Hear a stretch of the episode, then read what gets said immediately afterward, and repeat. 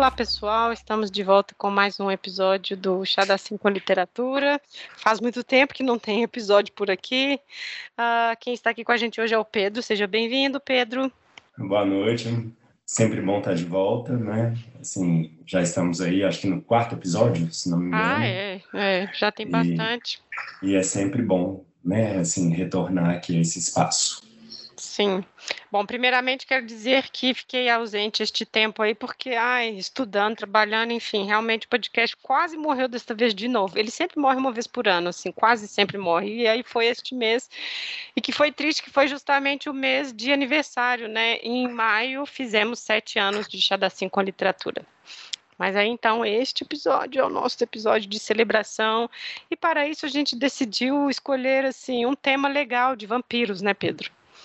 Sim, é, e escolhemos um livro clássico da literatura, né? Assim, um exemplar é, do, do horror, né? Assim, gótico, que é o Drácula de Bram Stoker. Então, uhum. nós decidimos falar sobre esse livro. É um livro, apesar do mito do vampiro, né? Ser super conhecido em filmes, séries, Isso. outras literaturas, mas o, o, Bram, o Drácula, né? Do Bram Stoker mesmo, é, nem eu, nem a Lívia, né, se não me engano, ainda não tinha lido. Sim, a gente decidiu então, enfim, botar um pouquinho de terror aqui no podcast, né? Esse é um livro da passagem, né, do é quase do século XX, né? Ele está ali, ele foi escrito em 1897.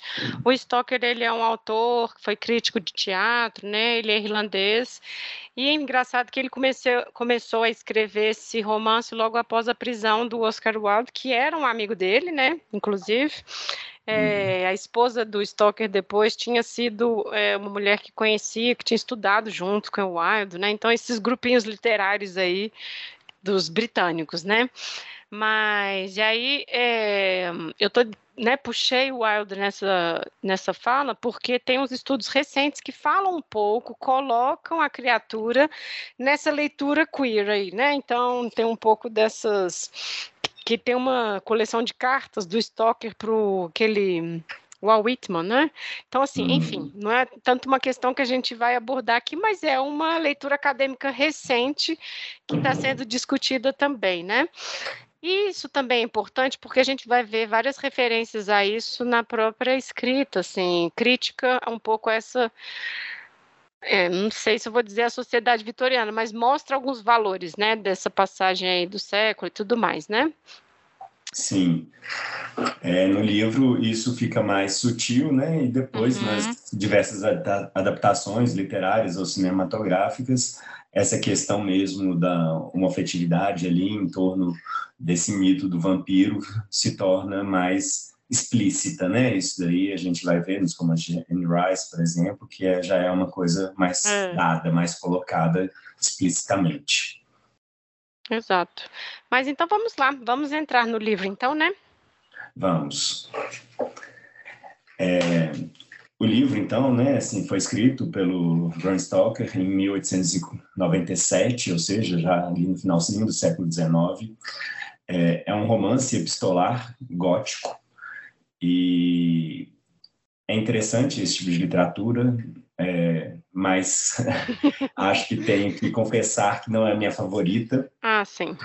É, romance epistolar. Gosto muito de diário, acho que é uma escrita mais linear, mais, né, geralmente são textos maiores. Aqui no caso é um é um romance que vai sendo construído muito com fragmentos que você tem ali mais ou menos um papel de detetive, de tentar ir juntando aquilo dali, é, as cartas, os recortes de jornais, os bilhetes, os próprios diários. Então, gera uma literatura, uma leitura mais é, cansativa, eu acho, assim. É, falta uma fluidez, eu acho que isso daí, no meu, é, no meu entender, assim, acho que para o meu gosto, é, isso dificultou um pouco.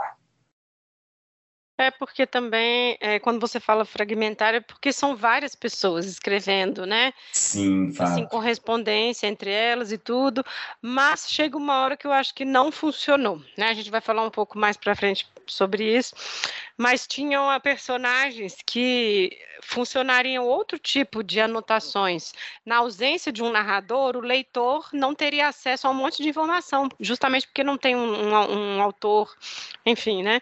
Então eu acho que assim as soluções do autor não são boas, né, para esse tipo assim, para esses buracos que ficaram. Então acho que foi um pouco é, a gente já falou sobre isso enfim, vai ficar um pouco evidente. O livro não é bom, né? é, mas eu acho que é, é, é, uma característica mesmo desse tipo de romance gótico do século XIX. Não é uma literatura, né? Hoje nós tratamos como livros clássicos, mas não é uma literatura. É, não foi uma literatura com todo aquela aura, né? Aquela alta literatura, né? Assim, participando ali dos grandes círculos literários, né? Assim, é uma literatura mais é, rudimentar, seria aqueles romances de banca de revista que a gente é. fala hoje em dia. É, então, assim, não, não é, né? Acho que não teria essa mesma essa intenção de criar um, um grande romance é, típico ali, por exemplo, outros romances que a gente tem da literatura do século XIX. Mas, assim, é muito interessante por ser é, um exemplar é, de literatura do século XIX para a gente entender um pouco o contexto mesmo da época, como a Lívia já mencionou, né? Assim, retrata muito ali da Inglaterra vitoriana, todo aquele contexto social, econômico, político mesmo, dentro de uma lógica imperialista da Inglaterra. Então a gente vai falar um pouco mais sobre isso, mas assim é interessante como um documento histórico. Eu acho que é uma literatura é, importante e válida para a gente debruçar e estudar e analisar mesmo. É, é, importante também ressaltar que não, ele não criou este mito do vampiro, né? nem foi o primeiro livro, o primeiro texto sobre vampiros. É, é o... Você quer falar um pouco sobre isso? Sim, e acho que é, o Drácula as pessoas devem conhecer por causa da adaptação de 1992, né? Que ela é uma adaptação bem fiel e ela resolve algumas questões também. E aí, aqueles personagens que a gente vê lá, né? Assim, só para a gente resumir um pouco a história, né? É a vinda dessa personagem, né? Do Drácula do leste europeu para a Inglaterra, né? E aí a gente tem o Jonathan, que é esse. Ele é tipo um agente imobiliário, né? Um, não, uhum. advogado, uhum. né? Ele é um advogado, advogado que está organizando essa vinda desse estrangeiro romeno para a Inglaterra, né? Então é um pouco ele contando. Inclusive, por exemplo, é um diário. Esse, o início funciona justamente porque é um diário, né? Quando você falou que o diário funciona melhor do que a epístola, né? Então acho que por isso que o início ainda você fica um pouco mais preso na narrativa, né? Mas qual é da escrita e desse personagem, né? Ele bebeu totalmente de um substrato aí de cultura popular, da oralidade, do próprio é, da cultura europeia mesmo, né? Bom, o vampiro é esse ser, né? que vem do mundo dos mortos, né? Assim, nas várias culturas, quando a gente pega para ler e tudo mais, ele é uma figura anterior e ele está sempre ligado a isso. Ele retorna de noite, é uma pessoa que está morta e que volta, né? Enfim, é, e quando a gente vai lendo, não necessariamente todos esses é isso, eu até diria que é um espírito, né? Um revenant. É um espírito que volta dos mortos de noite e ele precisa está em contato com os vivos de alguma forma, né? Então, nessas pesquisas que a gente foi vendo aí, a primeira vez a ser escrito mesmo, a gente encontra lá no século XVI. E é uma personagem ali na península croata da Istria, né? Ali é um território que é dividido entre a Itália, Eslovênia e Croácia. É o Diuri Grando ele, a história dele foi escrita por um historiador, enfim, por um literato esloveno em 1689. Então, assim, é importante a gente dizer, essas histórias elas já circulavam, né? Pela oralidade, e aí um dia alguém sentou e, ah, deixa eu escrever isso aqui. E aí, quando você pega essas coisas para ler, você já tem que ter um olhar mais avisado, porque tem sempre uma. Na hora que você fala Jesus, você é salvo, você faz uma prece, você é salvo, você faz uma oração, você é salvo. Então já é uma escrita feita com um tom de moralidade. Então a gente já vai perder um pouco dessa coisa da circulação da oralidade mesmo, né? Mas enfim, quem é esse Jury, né? Ele era um camponês casado, duas filhas, uma pessoa ordinária, comum, né? em 1652 ele, é, ele morre e ele é visto depois visitando as casas no vilarejo. E a porta que ele batia uh, aparecia alguém morto daí alguns dias nessa casa. Alguém daquela casa morreria, né? Até que finalmente é, ele é decapitado em 1672. Então esse cara ficou andando 20 anos. né? assim, esse espírito ficou assombrando o vilarejo 20 anos até alguém decidir arrancar a cabeça dele, né? E tudo mais. Então, assim, tem um forte tom religioso essa narrativa, né? Frases de efeito, de tipo, você é salvo se você reza três Ave Maria, né? Então, assim, então já é uma história com um tom de moralidade muito católico, né? E quando a gente pensa nesse espírito ou nesse ser que volta dos mortos, né? Tem vários vocabulários para isso. Mas a gente é interessante que quando você vai analisando aproxima muito do latim. O estrigon lembra do estreg da bruxa, a estriga ou a strix do latim, que era uma ave noturna que se alimentava de sangue né, na mitologia né, de raiz latina, é essa ave noturna voadora. Depois, nessa mesma época, né, na Europa, eles vão fazer associação dessa ave com a bruxa, né, enfim, a personagem da bruxa que, que as inquisições vão perseguir e tudo mais, né? Então, vem daí um pouco essa questão de se alimentar do sangue, né? Se você vai hoje nos arquivos também, né, da Inquisição de Portugal, você vai, acho que Espanha também, você vai ver que bruxas elas sugavam sangue de nenéns, de bebês no berço, enfim, tem várias dessas histórias, né? Então vem de uma longa tradição aí essa coisa deste ser que volta dos mortos. O que une todo mundo é isso, ele está morto e volta, ele está morto e volta, né? No livro e depois nas adaptações, a gente vai ter o Vlad, né? O Vlad Draco, né? Essa pessoa aí, que de fato é um personagem histórico, né? Ele era um príncipe romeno do século XV, então a gente está ali 1420 por aí. E. Uh, ele era conhecido como empalador, enfim, ele tinha esta técnica aí contra os seus inimigos e tudo mais, né? Para a escrita do, do Stoker, as historiadoras mais recentes comentam que ele leu coisas de outras pessoas, ele copiou textos de outras pessoas que estudaram esse cara. Então, assim, já são muitas camadas de história para necessariamente dizer se esse cara era ou não empalador e tudo mais. Mas, enfim, a cultura popular adorou isso, né? Assim, as narrativas todas pegaram, porque, claro, é muito mais sanguinário, né? E tudo mais. E no livro, uh, o autor faz a escolha de associar, né? Esse conde, né, o Dracu, com essa personagem aí que já era anterior de um folclore, né, do leste europeu e tudo mais, né?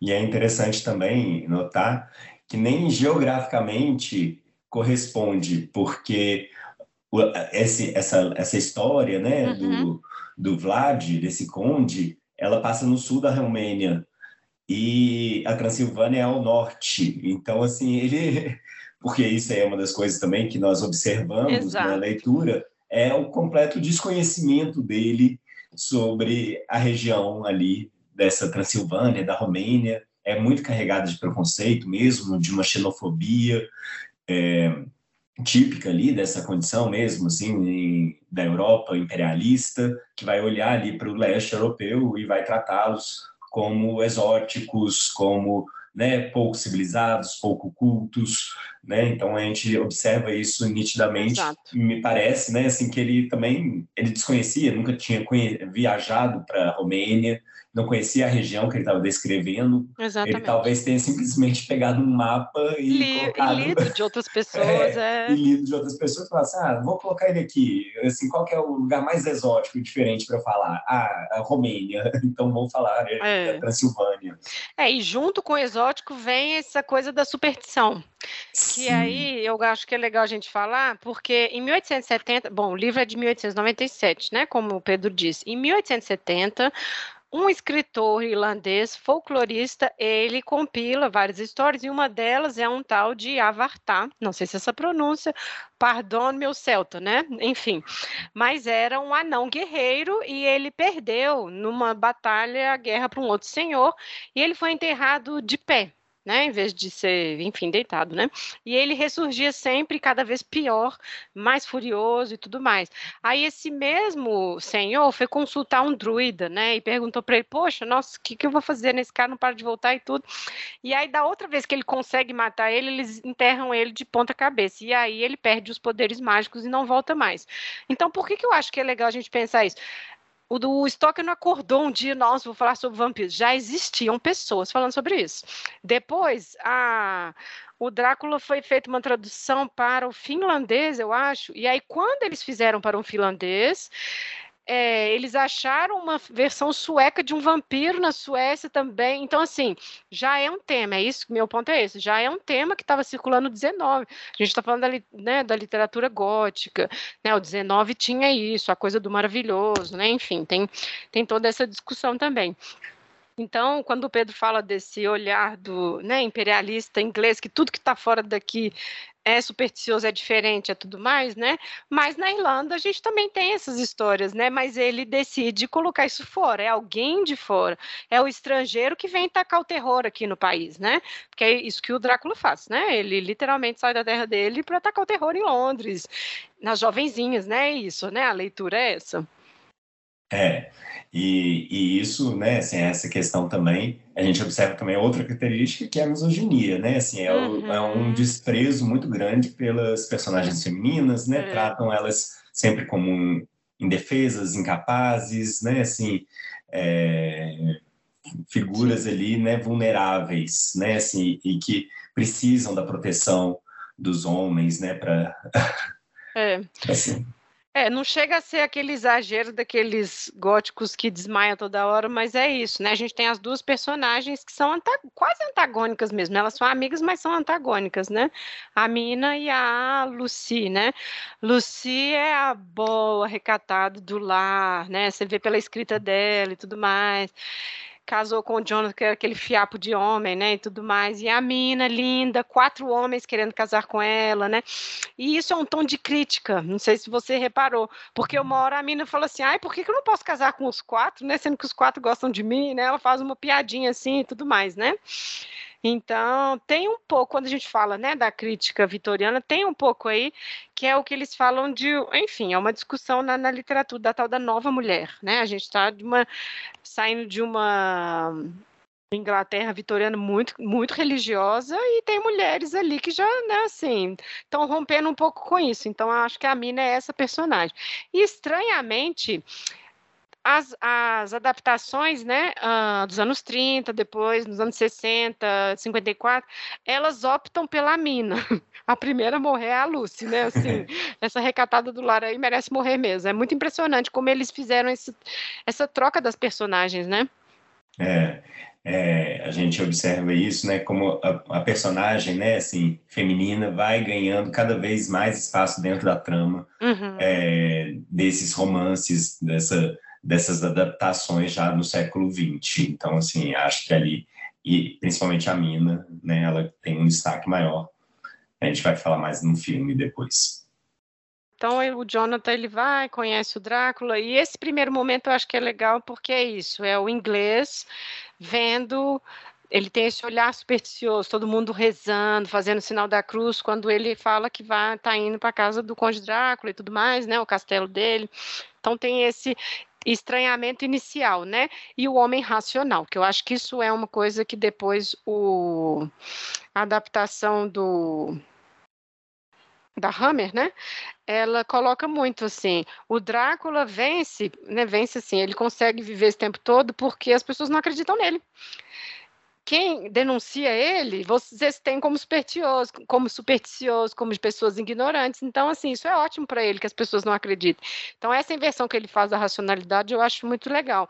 E o Jonathan chega com esse olhar, todo, é tipo assim, todo mundo avisando ele, até o momento que realmente, inclusive, isso fica muito bom no filme do Coppola, que é ele, ele vê ele andando, né, nas paredes do, do castelo, né? Então, ele começa a realmente perceber que tem coisas esquisitas, ele só aparece de noite, ele nunca come, né? Ele tá sempre jantando sozinho, né? Ele vai juntando essas pecinhas assim, sem saber o que é. Ele não sabe o que é essa criatura, né? Ele vai anotando tudo no diário, né? E vai enlouquecendo, né? Ao mesmo tempo. Sim, e, e também essa figura, né, enigmática para ele, né? Ele sabe, ele acho que ele pressente ali, né, o perigo, né? Tem ali aquela, aquele desconforto, aquele estranhamento, mas ao mesmo tempo um certo fascínio né, e uma vontade de descobrir, né? Então acho que ele vai ali gradativamente e a loucura, né? Ele vai se perdendo ali naquela emaranhado ali de subtramas que vão acontecendo dentro do castelo e depois é, na Europa, já na Inglaterra. Bom, o que acontece é que uh, Drácula, então, na verdade, o interesse dele pelo Jonathan era apenas ir para para a Inglaterra, né? Ele até se passa por ele para poder fazer essa viagem, né? Ele vai num navio levando caixões com essa terra, né? Da essa terra da sua terra natal, né? Porque ele precisa disso também, né? Para sobreviver. Isso eu acho que a gente pode pensar também nessa questão de que ele tem que estar sempre, enfim, tem a coisa do solo sagrado também, né? Mas é isso, ele faz essa viagem e ele começa a atacar as pessoas, as mulheres, né? Assim, é isso, o Drácula só ataca as mulheres. Sim. É... E é uma figura extremamente polida, educada, né? é. né? Assim, sedutor. É... sedutor, né? Um grande lorde, né? Assim, apesar de romeno, ele é, é. aquela figura, né? Assim, do que seria um britânico civilizado e instruído, né? Assim, um cara extremamente culto, letrado.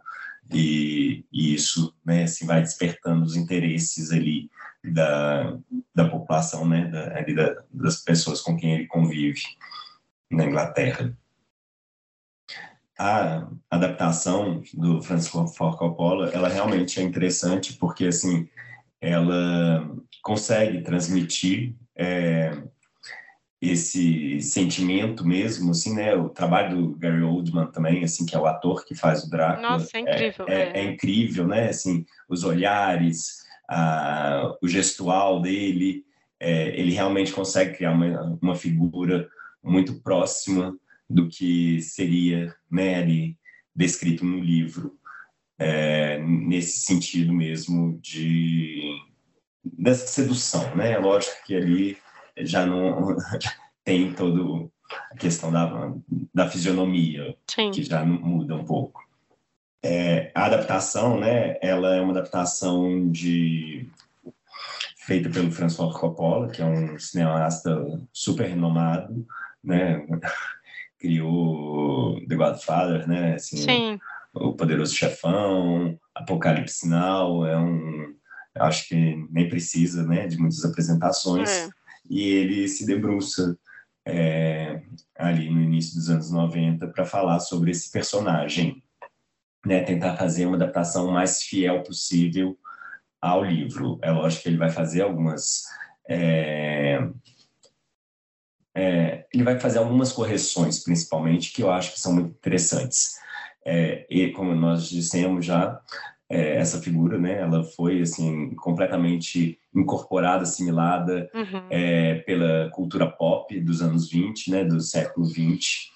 E isso, assim, a gente vê desde ali do início do cinema mesmo, a figura do Nosferatu, isso. e depois com uma adaptação lá de 1931, Bela já uma, do Bela Lugosi, que seria já uma adaptação mesmo do Drácula, do Bram Stoker, e depois várias outras adaptações, tanto no cinema quanto na televisão, outros livros, né, Anne Rice, Saga ah, Crepúsculo, é, True Blood. É, nossa, é, é uma infinidade. Depois, é. Assim, é um dos personagens talvez mais adaptados, né, para tanto para o cinema quanto para a televisão. Assim, Sim. é uma infinidade. The Vampire Diaries, Buffy. Aqui assim, a gente Blade. Blade. Se a gente ficar falando, a gente é. não termina. Vai ser um só citando as obras em que esse personagem Sim. aparece. Mas eu acho que a adaptação mais é, que pelo menos tenta ser mais fidedigna do livro, é a adaptação do François Coppola. É porque essa coisa do exótico, ela fica um pouco, mas não fica tão esquisita igual no livro, eu acho, assim, ela é aceitável, eu acho. E não sei se você está lembrando da, de 31 do Bela Lugosi, quando ele chega no castelo, tem tatu bola no castelo. Nossa, não lembro. Nossa, eu amei. Eu tava revendo, aí eu falei, gente, então assim, para mostrar quão esquisito era, sabe? Gente, tem uns três tatu bola andando assim do nada. Eu falei, gente, nossa, muito bom. Então, assim, queriam manter o estranhamento, né, desse inglês que foi parar no meio do nada e tudo mais, né? Mas, assim, é muito interessante isso, porque eu acho que esse é uma coisa distintiva do livro, como a gente tá batendo essa tecla, né? É o outro que vem e vem invadir. E é tão irônico, né? Porque, assim, Inglaterra imperialista, século XIX, invadiu todo mundo, todos os continentes, sabe? E aí é o estranho que vem, né? Que está vindo para para Londres e ataca as mulheres, ataca o terror, né? Tem os trechos de jornal assim também no livro, né? Então acho que essa inversão também é interessante. Bom, no castelo também tinham duas vampiras, né? Sim, a gente pode dizer, né? E é isso, são mulheres lascivas, né? São mulheres bem para frentex, elas querem também o sangue do Jonathan, né? E aí eu estava vendo, enfim, essas pessoas, um estudioso aí do Drácula, que falou que na versão britânica do livro, enfim, ele enxota elas, né? Não, não, não, agora não. Na americana, ele fala: não, essa noite ele é meu, amanhã é seu. E aí que vem a questão da coisa. É, homossexual, da Olha, sedução e tudo mais. É. E aí eu falei, gente, quem decide essas escolhas, né? Porque assim, é. E aí existe essa diferença, assim, quando fizeram as edições. Interessante, né? Nossa, muito interessante, né? Assim, observar esse trabalho do tradutor, como ele pode modificar completamente uma obra dependendo é, das, você faz uma edição escolhas. Nova. É, você é. faz uma edição nova, assim. É. E aí ela fez essas comparações aí das edições. Mas, enfim, isso é apenas um detalhe, né? Então, assim, ele já está nesse ápice da loucura. Aí a gente tem um corte da narrativa do diário dele, a gente está em Londres, as duas conversando entre elas, né? Mina e Lucy, a Lucy reclamando que não recebe mais cartas do, do Jonathan e a Mina falando sobre os casamentos, né? E aí, pelos comentários delas, a gente sabe que ele já chegou, o navio dele chegou com uma tempestade, um cachorro enorme veio, né? Então tem a questão da metamorfose, né? É, também ele se transformava em lobo, né? E, e tudo mais. Sim. E que lembra também as bruxas de Wistik. Ah, sim. o personagem, né? Do diabo lá bem cafonão. Do é. diabão cafonão, é, é. que chega também sob uma tempestade. Bonachão, é. é. Então, assim, como que a gente observa, né? Assim, como isso foi, de fato, né, incorporado na cultura e foi adaptado não só para o mito do vampiro, mas em outras circunstâncias também, essa imagem desse desse ser né, misterioso que chega ali na calada da noite, sorrateiramente. O horror de Drácula, de 1958, ele brinca um pouco com essa Assim, eu adoro esse filme. Eu acho que é um dos meus preferidos também depois do, do Coppola. É muito bom e o Christopher Lee é ótimo, assim, ele é muito bom. Mas eu tava, né, revendo este filme e aí tem uma hora que eles estão conversando sobre metamorfose. E aí ele fala isso, né, o Van Helsing fala assim, não, mas não tem essa de transformar, não. Isso aí é, divers... é como que fala isso? Para divergir o olhar? Você olha para um lugar e, na verdade, é outra coisa, né? É uma ilusão, né? É, Ótimo, exato. Assim, é uma ilusão. Ele não tem esse poder. Então, esse, essa adaptação tira isso dele. Ele é um morto-vivo que precisa se alimentar de sangue, vem toda noite aí no quarto da mina, né? Então, essa essa adaptação, inclusive, é interessante porque ela começa com o Jonathan chegando com a intenção de matar o Drácula. Ele já sabe quem ele é. Então, assim, eles subvertem totalmente a história, porque é isso. Já era um, um, É tipo assim, gente, eu sei que todo mundo já conhece o Drácula, então vamos partir desse princípio, assim. A gente está aqui para matá-lo, né? é, não. Existe um personagem que é a Nêmesis lá do, do Drácula, que é o Van Helsing, que também entrou para a cultura pop com toda a força. Ele tem filmes próprios, né? Eu estava lembrando daquele filme horrível lá com o. Com o Hugh Jackman. Exato, exato, exato. então, assim, é a gente está soltando os nomes aqui aleatórios porque não tem condição de fazer podcast para essas coisas todas. É muito filme, né? É muita versão e tudo mais.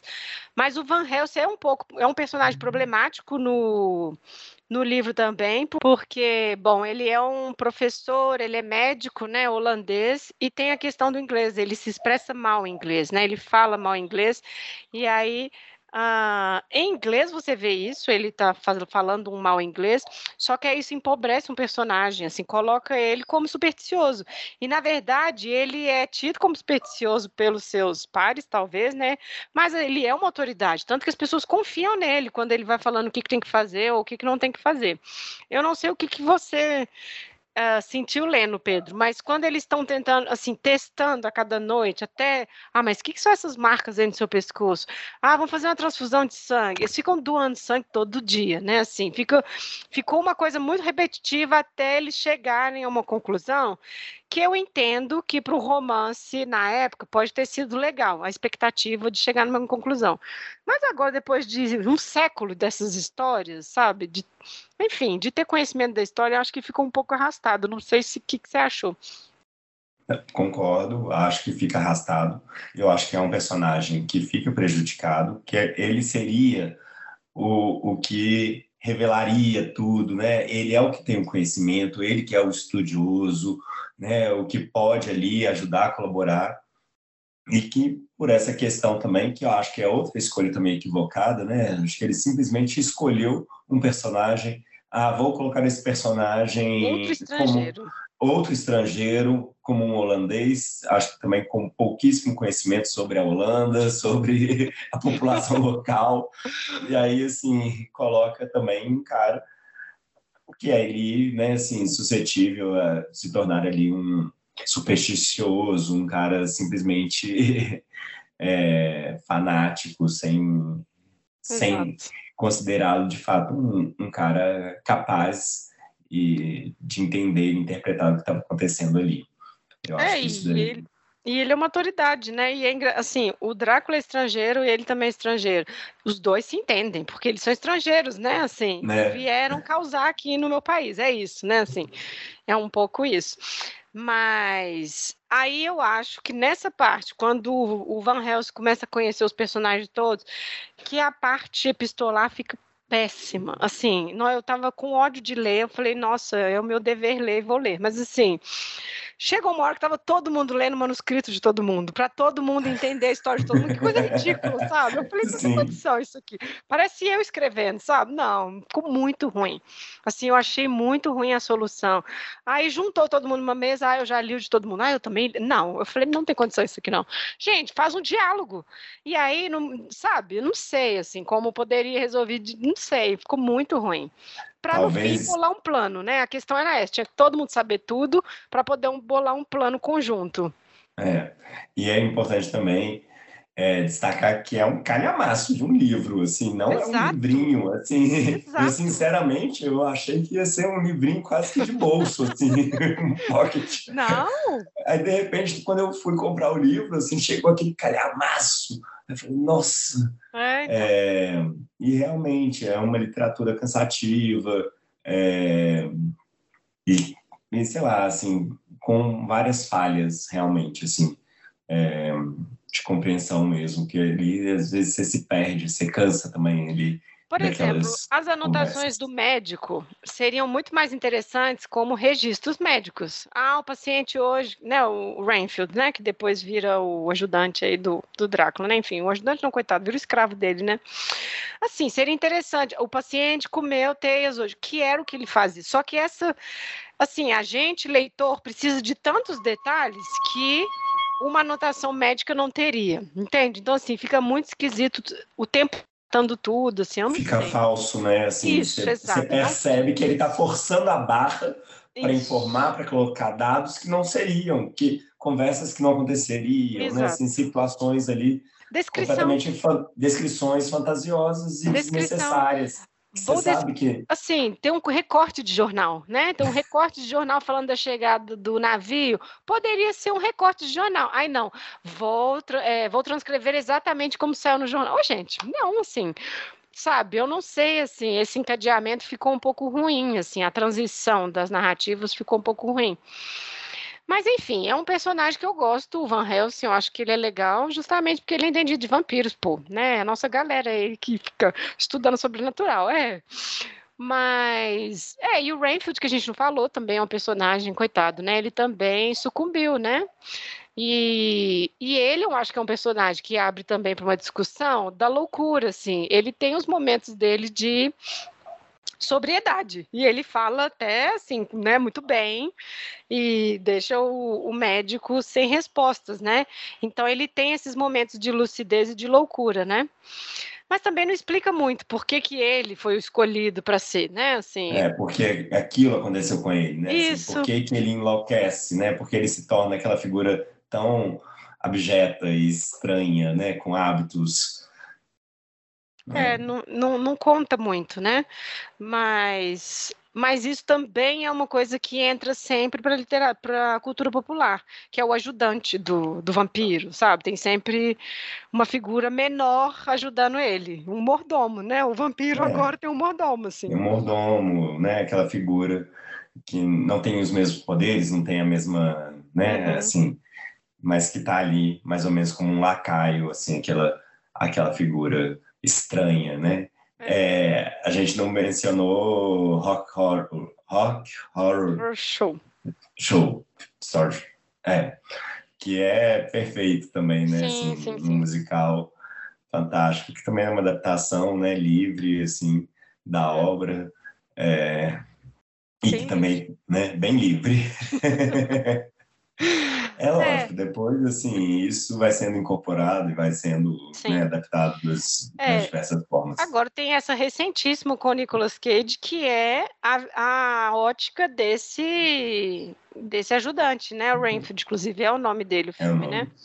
Mas é muito interessante porque o, o filme começa com o filme dos anos 30. Se eles, eles fazem o Nicolas Cage em preto e branco e o Rafe de preto e branco coloca no cenário do filme dos ah, anos 30. Que legal. E aí a cena do barco chegando é a mesma. Então, assim, é interessante que. Olha ó, a gente vem de longe, a, nossa, a gente está junto desde longe e tudo mais, né?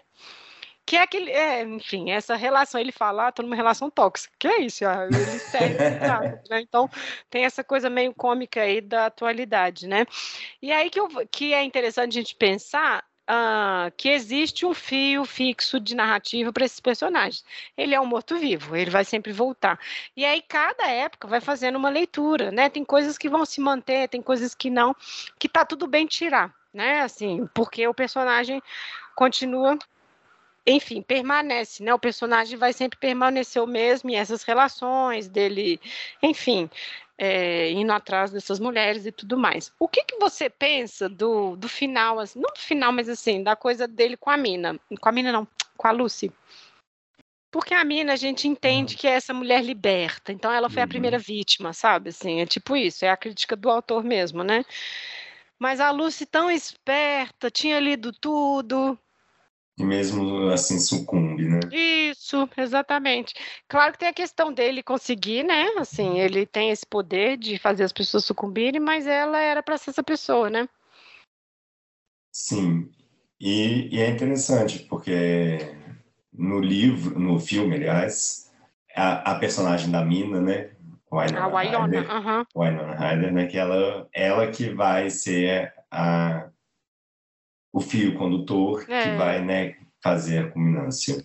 É, acho que um dos grandes atrativos do, da adaptação, adaptação, cinematográfica do Coppola é, são as correções, principalmente nessa trama final do livro, é, que aí ele vai associar mais a figura do Vlad, né, uhum. assim, desse conde, que já, né, assim, ao longo ali do século XX ela vai sendo cada vez mais incorporada a esse mito do vampiro. Uhum.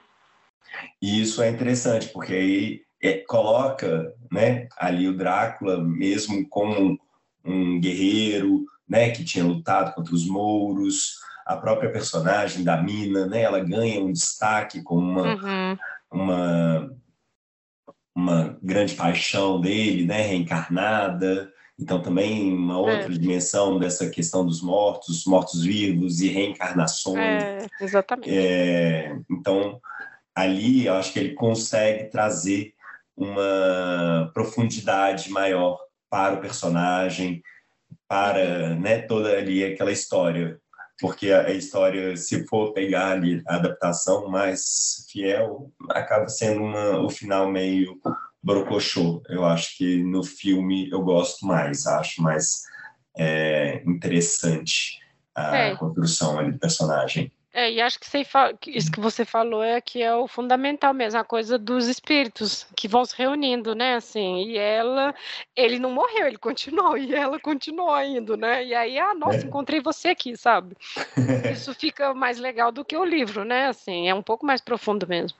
Sim, e isso a gente observa, né, que vai sendo também outro elemento que vai sendo incorporado uhum. a essa figura do vampiro, que é esse ser imortal que, né, que é, acaba reencontrando paixões e figuras. A gente vai, né, assim.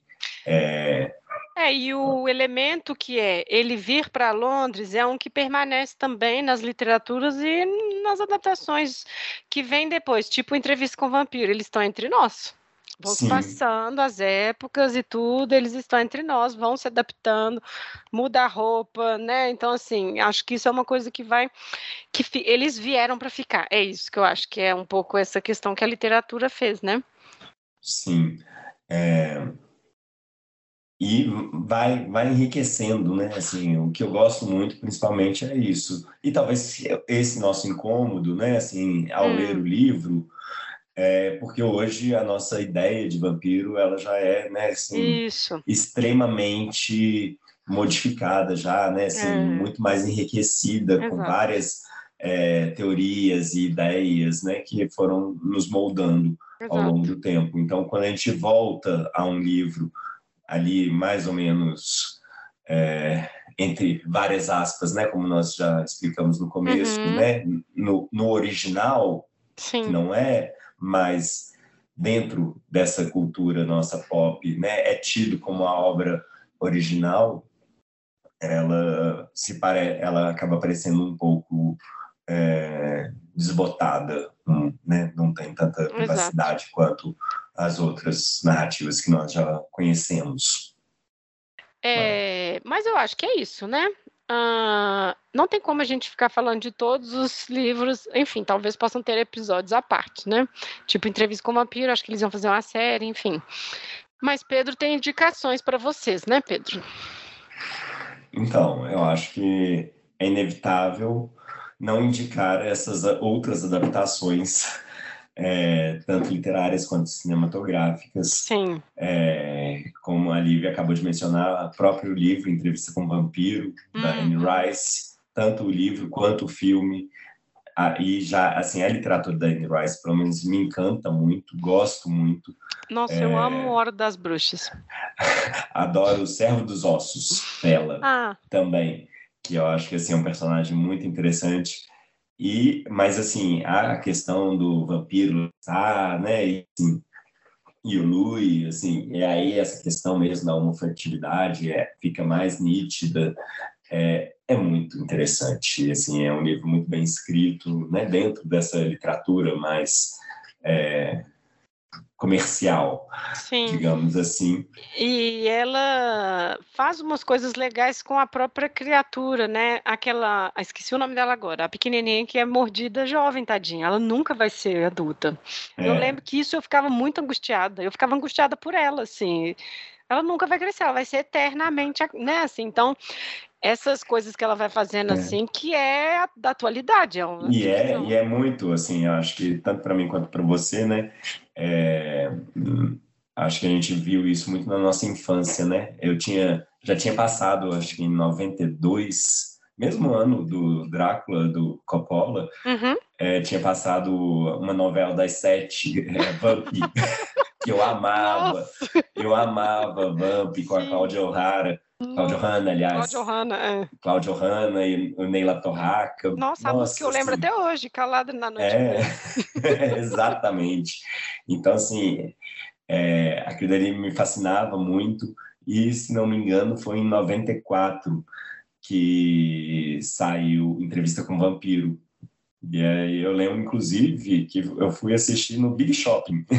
E eu lembro que eu não pude entrar, fiquei muito triste. Então, Nossa. eu menti a minha idade, porque eu acho que, se não me engano, era 14 anos. Nossa! E aí eu fui assistir com minha prima e a gente falou assim que nós já tínhamos, né? Assim, ela, como era menina, nós tínhamos a mesma idade. Nossa. Aí eu, ela falou assim: não, ele tem 14, eu tenho 16. Mas a gente devia ter uns 12, 13 anos nessa época. Eu fiquei época. muito triste que eu não pude ver, minhas irmãs foram assistir. É, imagina. Nossa, eu fui e fiquei apaixonado, assim, fiquei encantado ali com aquele universo construído pela Rice e, e a adaptação, né, assim, que é exatamente essa figura. O Lestat, ele é o Conde Drácula, né, assim, essa uhum. figura sedutora, também misteriosa, é. e, e, é não, muito ele é bom, ótimo. né? Assim. É, não, ele, é ele é um personagem ótimo mesmo. E o Lu é um saco, né? É, o chato mesmo. Ele é esse secundário é. chato pra caramba mesmo. Que não Mas gosta, que não quer, né? os é. personagens, é. é. É isso, assim, é o vampiro que tem imortalidade, mas que é, tá rejeita tá isso. É, ele tá que, negando a própria não, natureza. Não quer, né? Assim, ah, não gosto, eu quero morrer, ah, eu é. queria ter, ter casado, ter tido filhos, não sei o quê, mas isso. eu me tornei um monstro. É. e aí você vai entendendo várias subtramas ali, né? Assim, Sim. várias né, porque é isso, é uma criatura que vai se adaptando, então as, as gerações vão ler diferente, né? Assim, se você pega Crepúsculo agora. Nossa, se você pegar Crepúsculo, já é outro vai vampiro, É outro é vampiro. adolescente, o ambiente escolar, high school, né? Então, assim, é uma outra pegada, né? Sim, e que depois você vai ver isso em The Vampire Diaries, é, com toda uma subtrama bem né? Assim, aquela coisa assim também é. de escola, de paixonites. É, e uma coisa legal também, legal assim, né, que se, você for pensar, eles vão atrelando vampiro e lobisomem ao longo aí, né, dessa, é. coisa, dessa salada que eles vão fazendo dos folclores, né, isso é muito interessante também. Mas assim, Sim. é uma outra criatura e cabe outros episódios oh, só para ele. Porque né? isso também é uma característica e é interessante, né? Esse romance gótico ali do século XIX, todos esses personagens, né? Assim, ganhando um destaque, né, ou sendo criados, né, mas vale a pena, assim, é um mito que eu acho que sim. é sempre um prazer, né, conhecer, sim. É, e eu acho que depois eles, bom, teve o filme do Van Helsing, teve um filme só do Drácula para justificar porque ele era empalador, sabe? É, o Drácula, Drácula 2000 com Nossa. o... Ai, gente, fugiu o nome dele. Não, vou achar aqui, não, filme horrível. Drácula Untold. Isso, é, esse aí mesmo. É com Luke Evans. É esse aí mesmo. Esse é de 2014. Um filme ruim. Nossa, ele é horrível esse filme. É, então assim, eles começam a, enfim, é a liberdade crítica mesmo de ir fazendo as versões para justificar. E é uma pegada que eu tô sempre criticando lá no outros episódios lá do Sábado às 5, que é você tentar salvar todos os vilões, justificar a maldade. Gente, tá tudo bem, tem um lado ruim e tá tudo certo. Tem é, gente não, que é ruim pronto. Hoje tem, todos precisam ser heróis, né? Heróis salvar, incompreendidos. Isso, tem que salvar a né? alma, entendeu? É isso, tem que salvar, sabe? Essa coisa muito, né? Mas eu acho, por exemplo, o Rainfield é legal. Vamos ver aí qual que é a visão desse cara aí que é servo do Drácula. Ah, nossa, é uma relação tóxica, é ótimo. O filme já abre com isso. É, então, tem coisas que eu acho que que é próprio da época, de dar voz a todo mundo. Então vai dar voz para esse cara aí que viveu a vida toda com o Drácula, né? Sim. Mas é isso. É isso. Bom, vamos aí agradecer o Pedro, coitado. Fomos correr para a gente gravar esse episódio. Né, aconteceram muitos acidentes de percalço, de percalço, muitos acidentes de percurso. percurso até a gente chegar aqui, mas enfim, estamos de volta aí com o podcast. O livro, na verdade, eu acho que muita gente lê esse livro por causa dessa personagem aí tão importante na cultura pop, né? Não é uma indicação que eu faria, mas também não mata ler, sabe? Mas assim, eu acho que vale a pena mais já ir direto no filme, por exemplo, de 92, quem nunca viu, porque eu acho que vale a pena é, gastar umas duas horas aí, porque é um bom filme. Sim, eu concordo. E até lembrando desse filme que nós mencionamos com o Luke Evans, hum. como é um filme ruim, principalmente pela quantidade de efeitos especiais toscos, defeitos especiais, né? Defeitos especiais. Porque o filme do Coppola, é assim, ele usa muito efeito prático, né? Assim, jogo de luzes, espelhos, né? Assim, então ele faz assim é, ele acelera a câmera em determinados momentos, mas isso não soa, isso é muito interessante. Acho até mesmo fazendo uma homenagem ao cinema, então assim, né, tentando ali trazer aqueles aqueles efeitos mesmo mais rudimentares, práticos do início do cinema, já que esse personagem do Drácula estava ali, né, como já mencionamos, com Nosferatu, com o filme com Bela Lugosi, então assim é uma forma dele também homenagear esse cinema ali do início do século XX. É, eu também acho. Mas é isso então, pessoal. Comentem lá, né? Não nos matem, porque a gente xingou um pouco o livro, né? A vida é essa aí do podcast, né? É, não. E como nós mencionamos, isso é a nossa leitura, né? Sim, assim, exato. É, é o meu gosto. Eu não fiquei muito confortável com a leitura nessa estrutura é. de livro epistolar, mas se de repente vocês gostarem, né? É, ótimo. A pessoa vai gostar do é, formato. Vai gostar, eu acho que, né? Acho que tem seu valor também, lógico. É. é isso então, pessoal. Comentem lá e é isso. Obrigada de novo, Pedro. Obrigado e espero estar aqui de novo ano que vem. Sim. Até mais. Até mais, gente. Tchau. Obrigado.